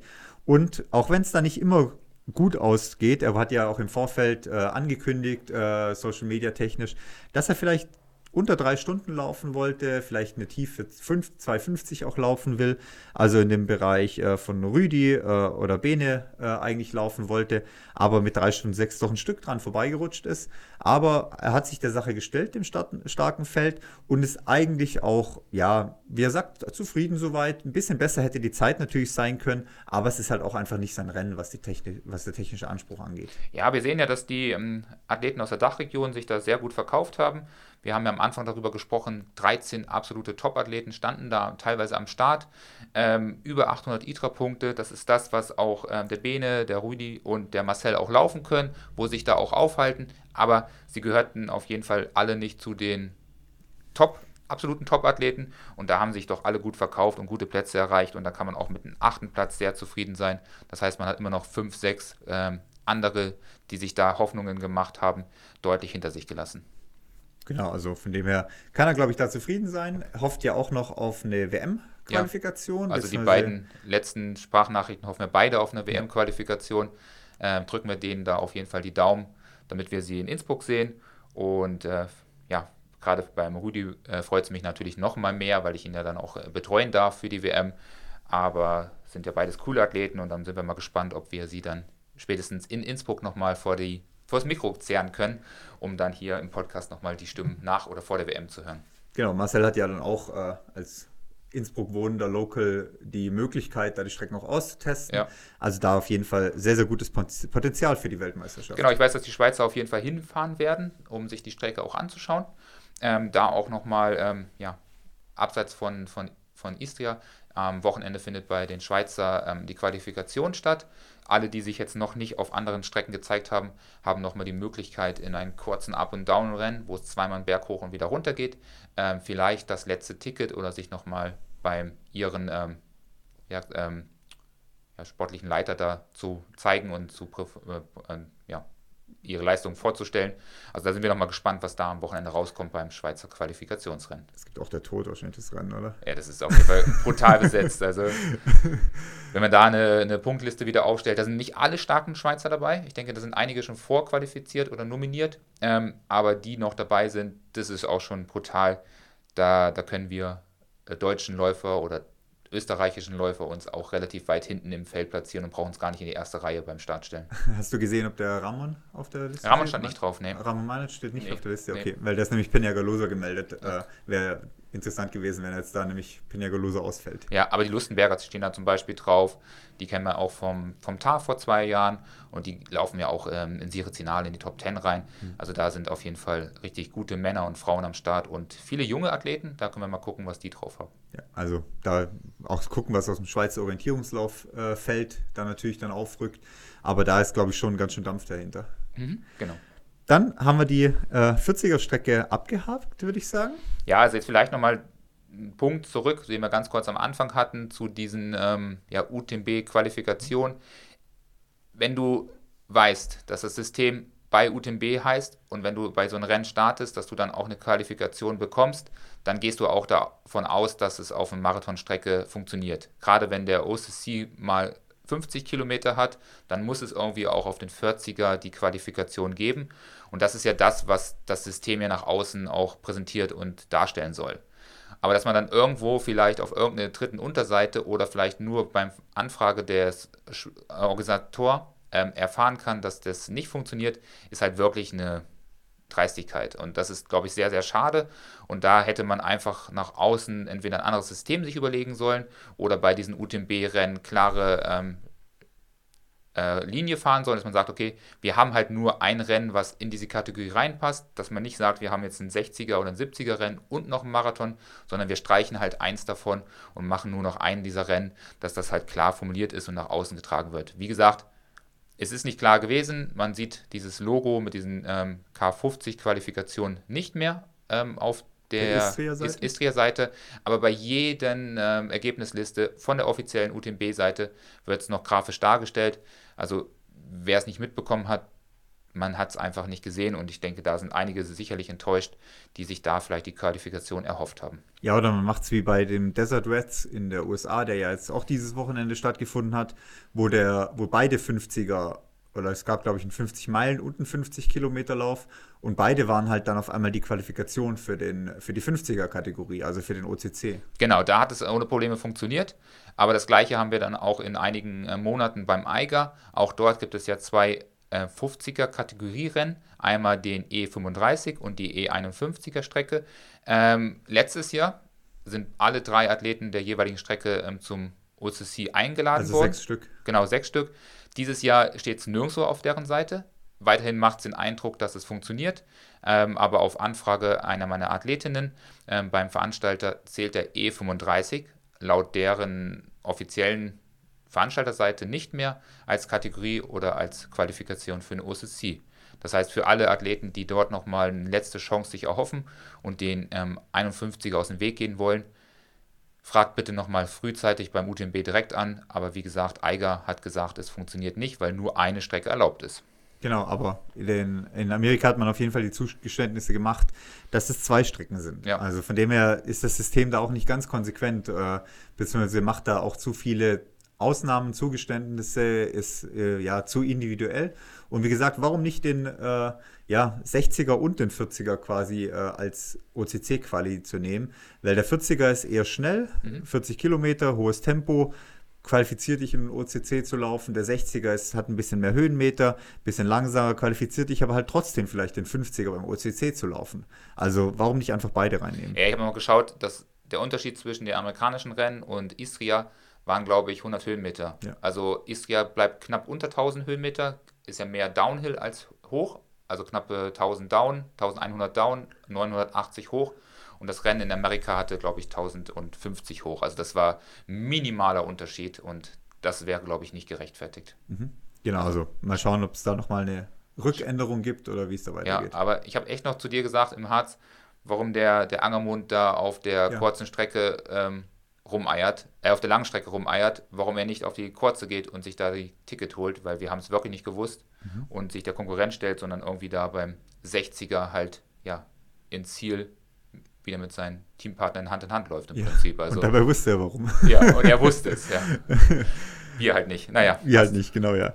Ähm, zur 100-Kilometer-Kategorie, da hatten wir ja im Vorfeld Ida, Mhm. Und wir haben auch im Nachgang Ida wieder äh, eine Stimme von ihr bekommen. Und bevor wir über Ergebnisse sprechen oder da äh, schon mal was verraten, hören wir auch bei Ida mal rein. Hallo Lars und Arne. Erstmal vielen Dank für die Glückwünsche und fürs Mitfiebern. Darüber habe ich mich sehr gefreut. Ja, das Rennen ist super gelaufen. Also nicht nur die Platzierung, weil natürlich freue ich mich riesig über das Podium und habe auch nicht gedacht, dass ich in die Top 3 laufen werde. Aber auch grundsätzlich war das Rennen, glaube ich, eines meiner besten. Ähm, es ist einfach unheimlich viel aufgegangen. Ich habe es sogar geschafft, zwei Gels zu nehmen. Also meine Verpflegung hat besser geklappt als sonst. Ich hatte bis auf die letzten zehn Kilometer, wo dann der Magen nicht mehr so gut war und meine Beine echt schwer geworden sind von den vielen Wochenkilometern aus dem Trainingslager.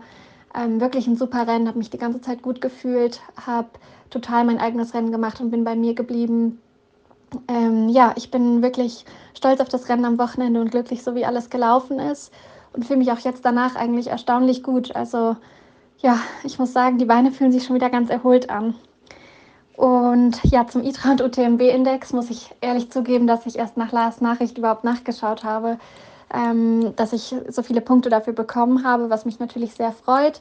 Grundsätzlich muss ich sagen, natürlich brauchen wir einen Maßstab, weil wir sind im Trailrunning einfach nicht wie in der Leichtathletik an Zeiten über die gleichen Strecken ähm, messbar. Deswegen, ja, jeder Trail ist ein bisschen unterschiedlich und man kann das einfach schwer vergleichen. Braucht es irgendeinen Maßstab, sodass die ITRON UTMB-Punkte sicher nichts Schlechtes sind. Ich finde es aber sehr schade, dass die Veranstalter dafür Geld zahlen müssen, was eben dazu führt, dass das nicht jeder Veranstalter macht. Und ich bin in der Vergangenheit einfach viele Rennen gelaufen, die nicht reingezählt haben. Allein wenn man auf die Trans Transalpine Runs schaut, klar, der letzte hat jetzt wenigstens ITRA-Punkte gegeben, aber es ist auch nur ein Beispiel. Und dementsprechend, ja, finde ich, dass die Konkurrenz auch nicht immer hundertprozentig danach zu bewerten ist. Also ich schaue mir, ich kenne mich einfach sehr gut aus in der Szene und weiß, ähm, wer schneller ist, wo ich hin möchte und ja, schaue mir natürlich auch Rennergebnisse unabhängig von ITRA und UTMB-Index an. Aber natürlich freut es mich, ähm, dass mein Index da jetzt dementsprechend höher ist, als er es vorher war. Und ich glaube, dass ich nicht erst seitdem zu den besten Läuferinnen in Deutschland gehöre und dass mich nicht nur dieser Index definiert. Mm, ja, aber das ist nur meine persönliche Meinung. Ich weiß, dass es viele gibt, die da ganz, ganz viel drauf geben und nur danach ihre Rennen aussuchen. Aber dazu gehöre ich nun, meine ich. Trotzdem freue ich mich über die gute Punktzahl nach diesem Wochenende. Und ja, mein nächstes Ziel äh, wäre natürlich die WM. Die Nominierung ist leider noch nicht raus, aber ich hoffe, den Long Trail zu laufen und würde sagen, unser großes Ziel sollte es sein, eine Mannschaftsmedaille zu holen. Also ich glaube, dass das auch nicht unmöglich ist. Ich glaube, wir würden ein starkes Team stellen. Ähm, ja, und für mich selber, ich möchte einfach mein Bestes geben. Ich möchte im Ziel, so wie jetzt am Wochenende sagen können, ich habe alles gegeben und ein super Rennen gemacht. Und die Strecke ist wirklich sehr anspruchsvoll durch die vielen Höhenmeter für 86 Kilometer, sodass ich denke, es ist sehr, sehr offen. Es ist nicht wirklich laufbar alles, weil es eben so steil ist. Und ich glaube, es wird sich zeigen, wer mit den vielen Berg hoch und Berg runter am besten zurechtkommt. Ich für meinen Teil, ähm, weil das ja auch die nächste Frage war, wie jetzt die nächsten Wochen ausschauen, werde mir, sobald die Nominierung durch ist, möglichst viel von der Strecke ansehen. Ich werde, denke ich, viel die Downhills trainieren die Uphills sollten nicht so das Problem sein und die flachen Strecken auch nicht, aber gerade in den Downhills will ich versuchen, nicht so viel Zeit zu verlieren, weil das für mich einfach immer so das ist, was am schwierigsten ist. Und ja, jetzt mache ich erstmal meine Recovery weiter und steige dann nächste Woche wieder ins Training ein. Das ist so der Plan. Und ja, danke schön, dass ich die Möglichkeit hatte, mich nochmal zu melden. Tschüss.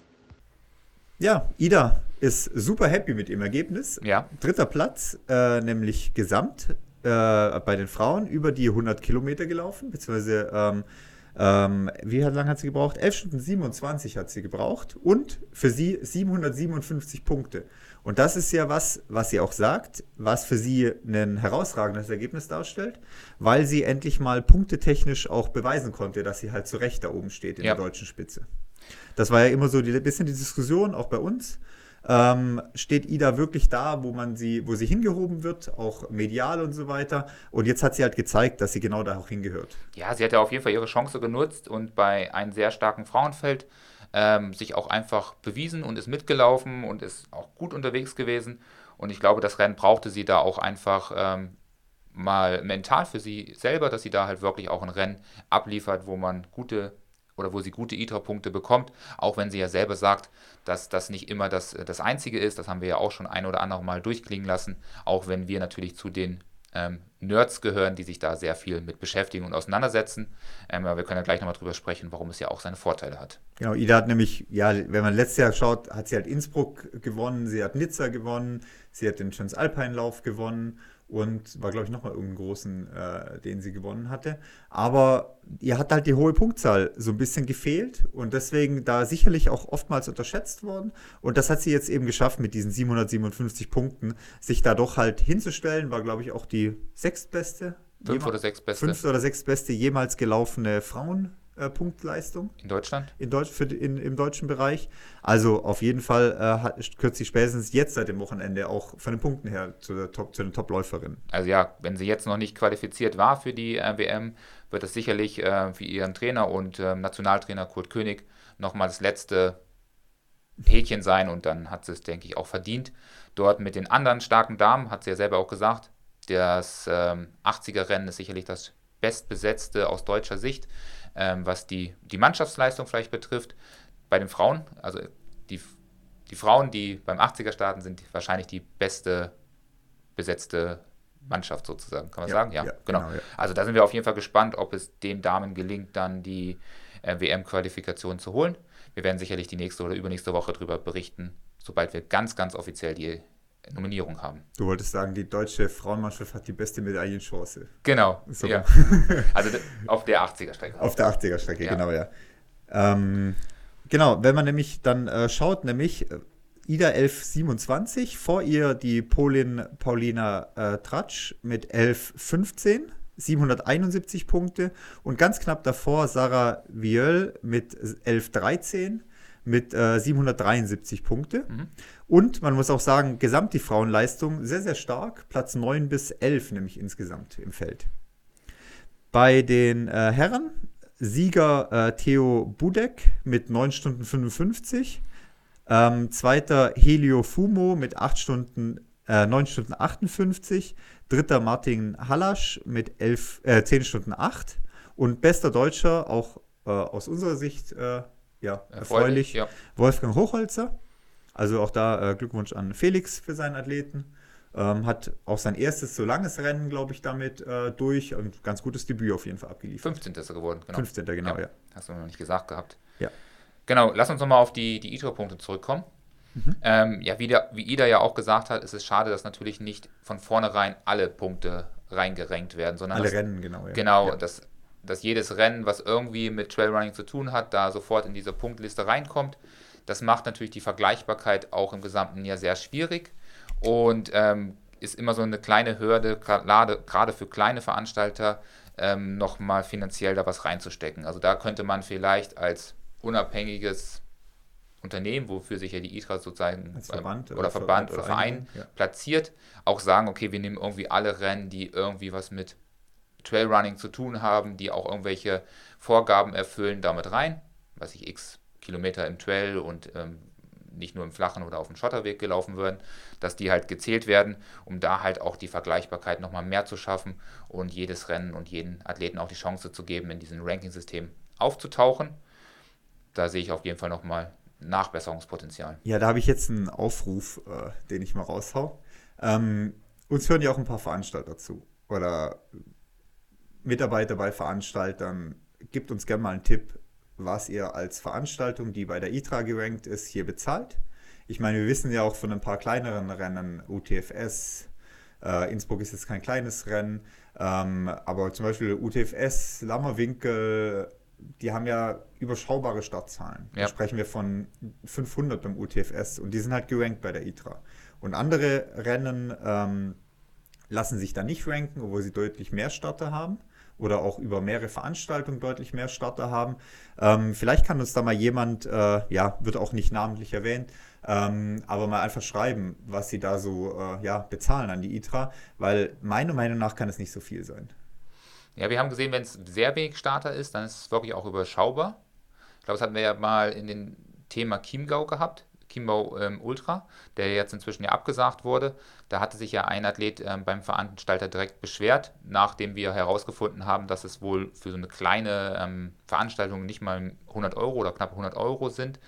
Ich weiß es aber nicht, wie es dann nach oben ähm, größer wird, wenn es dann das, ja. ja. genau 1000 oder 500 oder 600 Athleten sind. Aber es gibt dann noch einige Rennen, die wirklich sehr interessant sind und sehr spannend sind, die halt komplett ähm, auf der ITRA oder auf der UTMB-Seite fehlen. Genau, also wie gesagt, podcast at wer uns da vielleicht einen kleinen Hinweis geben will. Ähm, wie gesagt, wir werden euch auch nicht äh, namentlich erwähnen als Veranstaltung, aber einfach, dass wir so ein Gefühl dafür vielleicht kriegen. Ja, oder wir können sie auch nennen, wenn es okay ist, ja. Genau. Genau, aber wie gesagt, die Vorteile von so einer ITRA oder UTMB-Index haben wir ja schon mehrfach beschrieben. Man kann auch ein bisschen gucken, und seine Leistung persönlich ein bisschen einschätzen. Und dafür nutzen wir es ja natürlich, damit ich dann für einen Athleten ein Pacing fertig machen kann. Und wenn er oder sie jetzt zum Beispiel bei 600 ITRA-Punkten unterwegs ist, dann weiß ich auch, dann wird es wahrscheinlich auch bei den nächsten Rennen ungefähr in diese Kategorie reinfallen. Und dementsprechend kann man sich so ein bisschen einschätzen und orientieren. Und dafür ist es gut und dafür nutzt ja auch die IDA so ein bisschen, um mal reinzuschauen, was die Konkurrenz dann am Ende kann. Genau, weil man kann halt in unserem Sport nicht einfach sagen, ist ein Zehner oder ist ein Halbmarathon oder ein Marathon oder hat jetzt wie beim, keine Ahnung, beim Weitsprung, weißt du halt genau, wer 8,90 Meter springt, der springt halt 8,90 Meter. Ähm, du hast halt nicht die Vergleichbarkeit wie jetzt in anderen Sportarten. Mhm. Genau. Dann, ähm, ja, die Königsdisziplin als Abschluss. Ähm, der Flo Grasel ist beim 100-Meiler gestartet. Hatten wir auch letzte Woche schon seine Sprachnachricht, nämlich auch die nehmen wir jetzt erstmal wieder mit rein, bevor wir zu den Ergebnissen kommen. Mhm. Hi zusammen. Ja, am Wochenende war ja der Isra 100, bei dem ich am Start gestanden bin. Mein erster 100 Meiler für das Jahr, in das doch erst sehr kurzen Saison oder mein erstes Saisonrennen. Ähm, war wirklich ein cooles Rennen mit allem, was so ein 100 Meiler zu bieten hat, mit ja, doch einigen Wetterkapriolen von Regen bis sogar ein bisschen Schnee und äh, ja, allen Herausforderungen, die auf so 100 Meilen auf einen zukommen. Ähm, gemeinsam mit Jim Wormsley am Start war schon echt cool, weil äh, ja, sogar die ersten zwei Kilometer hat er sich echt zurückgehalten und ist gemeinsam äh, mit uns gelaufen und ja, hat man bei der ersten wirklichen Steigerung gemerkt, dass er sich da irgendwie anscheinend gedacht hat, was macht er eigentlich da äh, so langsam bei uns und dann ist er dementsprechend ja, äh, den, den, den Turbo gezündet und ist bergauf, ja, hat uns einfach schnell aus und ist, ist davon gelaufen. Ähm, ja, bin eigentlich ganzes Rennen gemeinsam mit, mit Sancho äh, gelaufen, mein Teampartner von Boa. Ähm, ja, wir haben schon irrsinnig viele Wettkampfkilometer gemeinsam bestritten und wir haben eigentlich gewusst, dass wir ja wirklich das, das gleiche Tempo und auch das gleiche Ziel und, und ähm, ja, irrsinnig gut miteinander harmonieren. Und deswegen ja, waren wir von Anfang an gemeinsam unterwegs, äh, haben das eigentlich überhaupt nicht geplant gehabt, aber es hat sich wie immer dann, dann so ergeben. Und ja, vor allem eines, die hat mir nicht leid, wir sind dann auch natürlich gemeinsam ins Ziel gelaufen, ja, wenn man, wenn man 170 Kilometer gemeinsam äh, verbringt und sich dementsprechend durch Höhen und Tiefen gemeinsam geht und, und äh, sich da auch gegenseitig pusht, ähm, dann ja, äh, sprintet man nicht am Ziel äh, um, um die letzten Meter und sind wir dementsprechend gemeinsam ins Ziel gelaufen. Ähm, ja, wie ist mir gegangen? Mir ist eigentlich bis Kilometer 145 echt wirklich unglaublich gut gegangen. Ich habe, ähm, ja, mein, mein Plan äh, ist irrsinnig gut aufgegangen und, und ich habe äh, ja am Anfang mich auch zurückhalten können und, und äh, irrsinnig ja, bin gut ins Laufen gekommen und, und wie gesagt, bis Kilometer 145 war alles perfekt. Ja. Ähm, dann hat es mir ein bisschen den Stecker gezogen, wobei ich noch nicht so recht weiß, warum. Entweder vielleicht wirklich noch ein bisschen zu wenig Laufkilometer äh, in den Beinen ähm, oder eben auch ja, vielleicht ein bisschen zu wenig getrunken. Ähm, ja, das muss ich noch ein bisschen analysieren, was da genau Schuld hat. Äh, aber wie immer kann man daraus lernen und äh, das trifft jetzt ganz gut, weil jetzt steht ja, ist ja voller Fokus auf die Weltmeisterschaft in, in Innsbruck und da kann ich eben da noch ein bisschen an den, an den äh, Schwächen arbeiten und äh, mich da eben dann auch verbessern. Ähm, und vielleicht eben noch ein bisschen an der, an der Ernährung und an Trinken und, und an, dem, an dem Fokus auch arbeiten.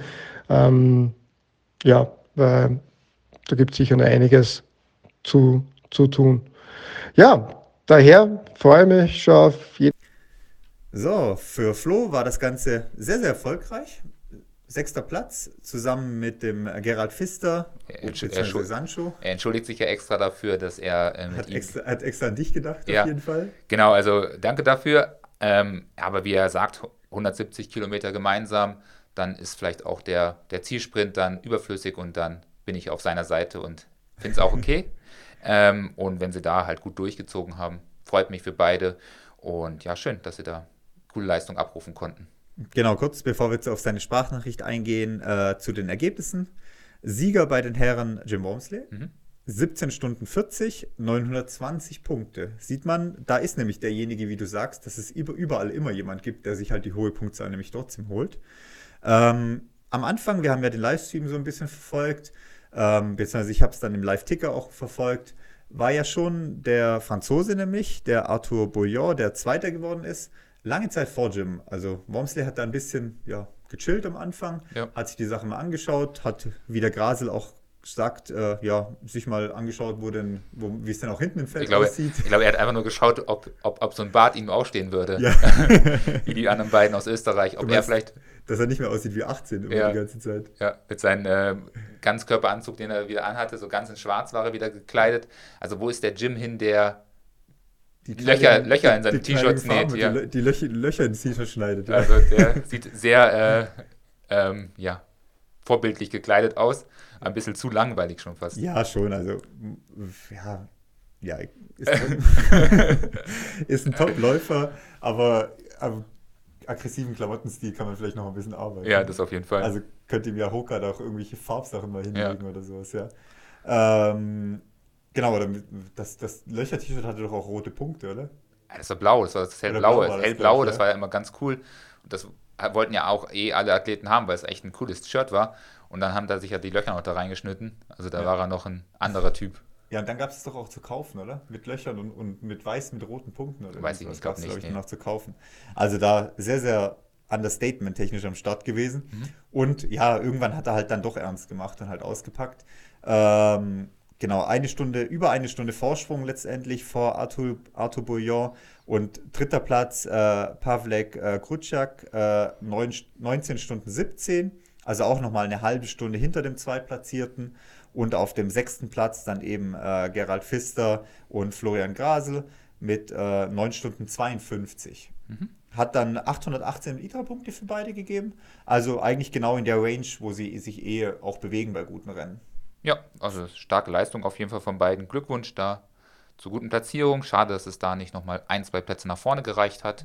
Ähm, ja, vor ihnen war nämlich so ein Finne, der war die ganze Zeit Dritter und ist dann aber auf den vierten Platz zurückgefallen, auf den fünften Platz zurückgefallen und im Ziel hat er dann noch zehn Minuten Vorsprung gehabt auf die beiden.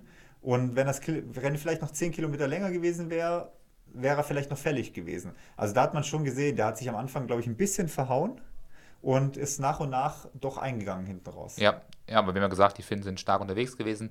Er hat zumindest bewiesen, ich weiß gar nicht, wo die ich glaube, wir hatten auch eine finnische Frau dabei gehabt, die sehr stark war. Genau, die ist nämlich Zweite beim äh, 60er geworden. Ah, okay, das habe ich gar nicht mitbekommen, okay. Ja. Ähm, genau, also da, äh, wie der Flo berichtet, ähm, war es bis 145 Kilometer für ihn ein Top-Rennen. Äh, unser Plan, Trainingsplan, bzw. der Pacingplan ist echt gut aufgegangen.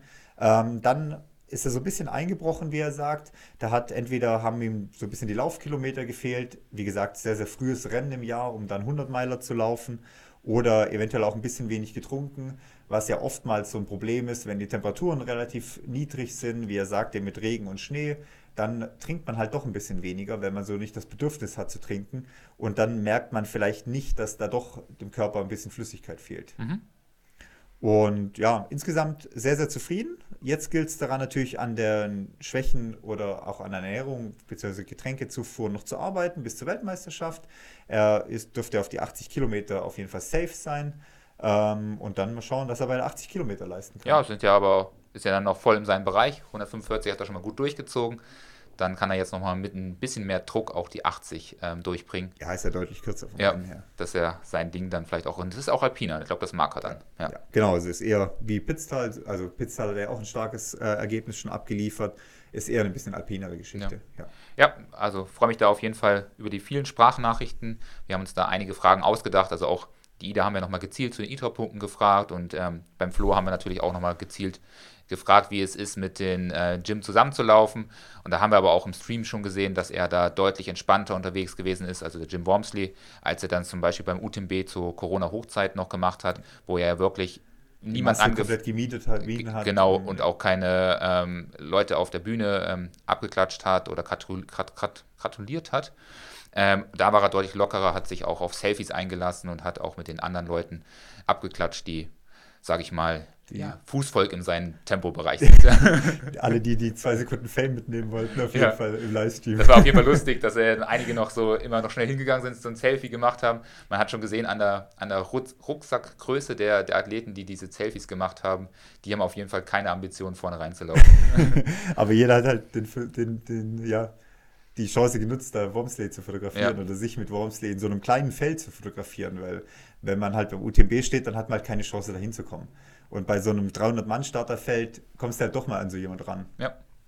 Genau, ähm, um das Ganze zu komplementieren, nee, kom komplettieren, so rum, ähm, die Frauen auch noch. Mhm. Siegerin Kimono Miya Miyazaki aus Japan, 23 Stunden 11, 701 Punkt. Ähm, Mirja Nikolova aus, ich glaube, Bulgarien, ähm, zwei, äh, 25, 28, also äh, ja, über 2 Stunden 15 dahinter. Und dritter Platz äh, Stefania äh, Bus, Busiku, Businko, Businko ähm, aus Rumänien, so viel ich im Kopf habe. 2 Stunden 26, also auch nochmal eine Stunde dahinter. Und man sieht hier, dritter Platz bei den Frauen geht schon mit 616 Punkten weg. Das heißt, ja, frauentechnisch nicht so starkes besetztes Rennen. Ja, da hätte man doch eventuell als deutsche 100-Meilen-Läuferin sehr, sehr weit vorne reinlaufen können. Ja, ähm, die Esther ist ja leider rausgeflogen. Ja. Ähm, die musste leider aussteigen. Ähm, ich weiß nicht genau wo, aber sie hat das Rennen nicht ähm, beendet, war lange Zeit auch auf äh, Platz 1 pla äh, qualifiziert. Aber am Ende sind so 630 ITRA-Punkte bzw. UTMB-Punkte für eine 100-Meiler auch gar nicht so verkehrt. Also in der Top 10 beim UTMB selbst werden auch nicht mehr Punkte erzielt. Also so 701 ist schon eine gute Leistung für ähm, eine 100 Meilen bei Frauen. Genau, ich meine, nur auf Platz 3 ist dann deutlich äh, Ja. absteigend von der Leistung her, Genau. hinten raus, Ja. von der Besetzung her. Also soll jetzt nicht die Leistung hier äh, schmälern von der Stefania, einfach nur die generelle Gesamtbesetzung des Rennens betrachtet. Ja, am Ende kann nur der oder die gewinnen, die auch am Start Genau. ist. Und wer nicht hinfährt, der kann sich halt auch keine Podeste holen oder sich dann Eventualitäten ausrechnen. Genau, also Istria, äh, sehr, sehr spannendes Rennen. Sorry, dass wir jetzt da so lange mit beschäftigt haben, aber ich glaube, es ist auch immer ganz interessant, wenn wir doch die Einblicke auch von den Athletinnen und Athleten, äh, die gerade aus dem Dachraum mit dabei sind, euch präsentieren, da immer gern die ein oder andere Sprachnachricht auch mit reinbringen. Also wer uns hört, von den Top-Athleten Bock hat, uns da immer mal wieder was zukommen zu lassen, macht das gerne. Ähm, wir nehmen das immer gerne dann mit rein, wenn es verwertbar ist. Genau, ähm, vielleicht nochmal ein Punkt, um das Ganze abzuschließen. Meinerseits, ähm, ja, seid ein bisschen stolzer auf eure Leistungen. Ähm, Gerade bei den Top-Athletinnen und Top-Athleten aus deutscher Sicht oder aus deutschsprachiger Sicht, ähm, ja, waren wieder viele Ausreden zu hören. Ihr seid alle bei einem super starken Feld unterwegs gewesen, habt super Platzierungen abgerufen, habt euch international auch bewiesen, habt auch gute Leistungen abgerufen und trotz einiger Widrigkeiten habt ihr immer noch Top-Platzierungen geschafft. Dann kann man auch mal sagen, okay, auch wenn es mir scheiße ging und wenn es mir nicht gut ging, ich bin immer noch dritte, fünfte, vierte, sechste oder weiß was ich was geworden und bin darauf auch stolz. Genau, also da wurden, es sind immer wieder sehr, sehr viele, ja, wie du sagst, Ausreden oder Erklärungen äh, auf Social Media zu lesen. Wie gesagt, schluckt es manchmal ein bisschen mehr runter und seid da eher stolz auf euch. Ja, äh, gebt gerne mal an mit der Leistung, die ihr auch Ja. geschafft habt. Und äh, man muss nicht immer für alles eine Ausrede oder eine, eine Erklärung haben. Ja, ich finde auch, also, also durch die Bank durch, alle, die du gesagt hast, ähm, an diesem Tag, egal von ob 40 bis hin zum 100 Meilen, die Athleten aus der Dachregion haben da richtig gute Leistungen abgerufen, ähm, haben sich dort ähm, gegen Spanier, Franzosen, ähm, Amerikaner durchgesetzt oder sind mit denen am Start gegangen und da können, sind die Leistungen dann alle wirklich sehr stark gewesen auch. Genau. Und wenn man dann mal am Podest vorbeigerannt ist, ja, warum? Weil da natürlich auch entsprechende Leistung am Start war und beim nächsten Mal klappt es dann wieder. Genau, also vielleicht ein ganz gutes Schlusswort, was das Istrien-Thema angeht. Ähm, Ausblick für kommendes Wochenende haben wir vor allem bei uns im Fokus Peñagalosa, Mhm.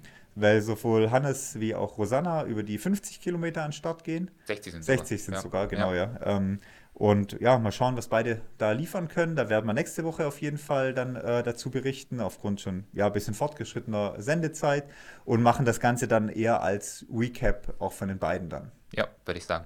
Genau, ähm, von dem her, Peñagalosa ist, glaube ich, ganz gut live auch zu verfolgen. Ähm, Start von den 50 ist auf jeden Fall um 6 Uhr morgens am Samstag, Mhm. äh, also sehr, sehr früh. Ähm, Gibt es, glaube ich, über Live-Info auch über den äh, Live-Ticker und so weiter. Mal schauen, ob es irgendwas auch live zu sehen gibt, aber zumindest den Live-Ticker gibt es da. Um ein, eine Sache noch darauf zurückzukommen, auf das ganze UTMB-Zirkus. Ähm, für alle, die den Top 3 Plätze verpasst haben, es war wirklich nicht schade, weil es gab am Ende einen Ja. kleinen Mini-Pokal und eine Flasche Olivenöl, oder? Olivenöl ungelabelt mit dem Istria-Logo ähm, zu gewinnen. Und das ist wirklich sehr, sehr, sehr traurig, dass der UTMB es auch 2023 nicht schafft, ähm, dort vernünftige Preisgelder oder Irgendwas als Platz, Preisgeld. ja, irgendwas oder Präsenz an den Start zu bringen. Also es war wirklich eine überschaubare Flasche Olivenöl ähm, Und eine Metallplatte. und eine Metallplatte. Und das ist wirklich sehr schade und traurig. Und ja, mal gucken, was sich da in der nächsten Zeit tut. Aber da hat sich nichts geändert im letzten Jahr. Und ich wette mit dir, bevor da UTMB stand, gab es da sogar Preisgelder. Wäre meine Vermutung, weiß ich jetzt nicht hundertprozentig, aber haben wir ja allzu oft gesehen. Lavareda zum Beispiel. Ja. Genau, also mal gucken, was Kilian mit seiner Athletenvereinigung da noch äh, rausreißen kann. Bisher ist auf jeden Fall da noch nichts in die Richtung Ja. passiert. Und Startplätze mussten die Athleten auch selber zahlen, zum großen Teil. Genau, Startplätze genauso selber zu bezahlen von den, teilweise von den Elite-Athleten oder von den äh, bester platzierten Athleten. Also da ist schon noch ein bisschen äh, ja, Aufholarbeit zu tun. Ja. Aber ja, Olivenöl schmeckt ja auch nicht verkehrt. Kann ja auch ein, hey, hochwertig biogepresstes Olivenöl, weißt du, was es wert war in der Corona-Zeit, wo es kein Son- Sonnenblumenöl mehr gab? ja, da war es auf jeden Fall viel wert, aber, ah nee, Ukraine war das Ja. ja am Anfang, wo es kein Sonnenblumenöl mehr jetzt gab. aber irgendwie so 8 Euro Olivenöl oder sowas, gerade in solchen ähm, ja, südeuropäischen Ländern, da kannst du wahrscheinlich einen ganzen Body für 8 Euro kaufen. Ja. Und den mit nach Hause fahren, dann brauchst du dich nicht da nicht über 42, 60 oder 100 Meilen quälen für ein Olivenöl. Hey, kann der Jim seinen Salat jetzt in den französischen Alpen mit Ja. dem Istria Olivenöl Aber ich anmachen? könnte ja nächste Woche nochmal eine Studie raussuchen zu Omega-3 Ja. und vielleicht sehen wir ja da extreme Leistungsexplosionen mit diesem äh, frischen Olivenöl vom Kroatisch, Istria 100. muss ja aber extra für kroatisches Olivenöl die Studie suchen. Ach, ja, da gibt es sowieso wahrscheinlich viele Studien, die wir nochmal durchsuchen können, so gerade in Osteuropa. Nee, Oder- aber eben, also leider da immer noch nichts passiert oder beziehungsweise läuft immer noch genau gleich bei den UTMB-Rennen. Ähm, das wegen Preisgeldern sollte man da als Profi nicht an den Start gehen. Ja, Genau, ähm, ja.